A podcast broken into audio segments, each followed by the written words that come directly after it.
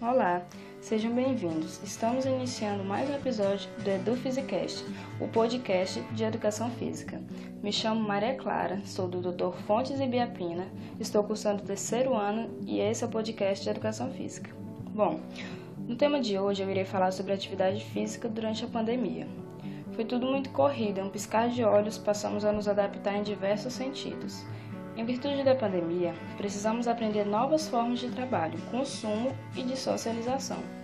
Mas, com as restrições para sair de casa, precisamos principalmente levar para a sala de estar as atividades físicas que antes eram feitas em academias e parques.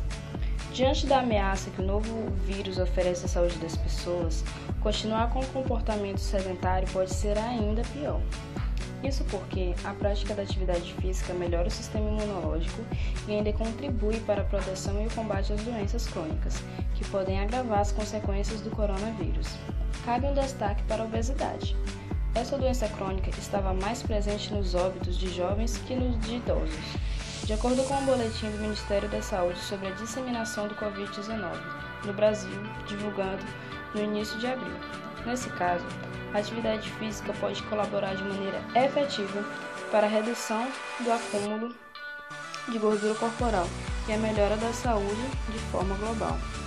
De acordo com Bruno Teixeira, profissional de educação física e um dos pesquisadores participantes do estudo, o objetivo foi identificar se as pessoas que continuaram praticando atividades físicas em casa sem supervisão durante o período de isolamento social apresentaram ou não uma melhor qualidade de vida qualidade subjetiva do sono, atitudes alimentares e aspectos psicológicos, como ansiedade, depressão e estresse, em relação a quem não fez exercícios no período. O estudo foi realizado de maneira observacional, ou seja, não houve intervenção remota para incentivar ou orientar os participantes a praticar atividades físicas. E após avaliar os relatos dos participantes, é possível dizer que a qualidade de vida psicológicas com níveis atenuados de estresse, depressão e ansiedade e que a qualidade de sono mais eficiente e reparadora representam bons indicativos para apontar, apontar que os indivíduos que se mantiveram ativos durante o isolamento social estão mais saudáveis nos aspectos físicos e mentais do que aqueles que se mantiveram inativos fisicamente, aponta o pesquisador. Manter a rotina da prática regular de educação física pode oferecer também benefícios psicológicos, como promover a sensação de bem-estar.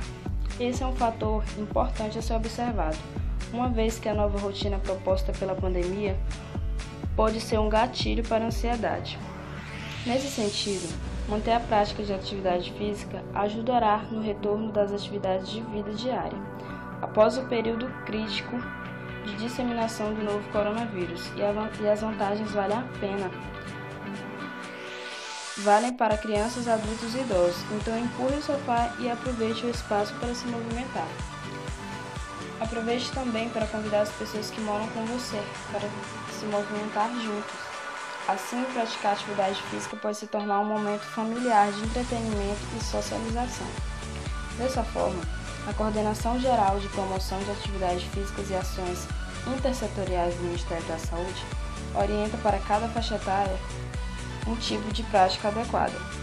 Uma pesquisa da Associação Brasileira de Psiquiatria, ABP, realizada no mês de maio com psiquiatras, revelou que, durante a quarentena, 47,9% deles tiveram aumento no número de consultas, 89,2% avaliaram que houve um agravamento dos sintomas de seus pacientes e 70% receberam novos pacientes após o início da pandemia. A atividade física nesse sentido torna-se ainda mais importante por agir como um tranquilizante natural no bem-estar psicológico e mental. Ainda hoje, muitas pessoas têm a crença de que ser fisicamente ativo está exclusivamente relacionado à prática de esportes ou regularidade em academias. Contudo, de acordo com Gabriela Correia, qualquer atividade que coloque o corpo em movimento, desde que respeitados os limites de cada um, é válida e benéfica. Por exemplo, caminhar, pedalar, correr, dançar, entre outras atividades. Qualquer coisa que esteja dentro das possibilidades de cada um, seguindo as regras sanitárias e de distanciamento social do momento, vale a pena. Além dessas atividades, o profissional de educação física Bruno Teixeira destaca exercícios que envolvem ações de puxar e empurrar na vertical e horizontal, simples de serem realizados no ambiente doméstico durante esse período de distanciamento social. Confira alguns desses exercícios: agachamento, com ou sem suporte de uma cadeira fixa ao solo em base estável. Levantamento de pesos livres na vertical. Podem ser usados sacos de feijão, arroz ou garrafas PET com água. Na posição em pé ou sentada, com as costas apoiadas no encosto da cadeira, leve o peso em direção ao teto da sua casa ou apartamento. Flexões ou extensões de cotovelo. Basta deitar de barriga para baixo e se manter em quatro apoios, pés e mãos, que é o mais avançado, ou seis apoios, pés, joelhos e mãos, que é o mais básico. Em seguida, realizar as flex flexões ou extensões de cotovelo.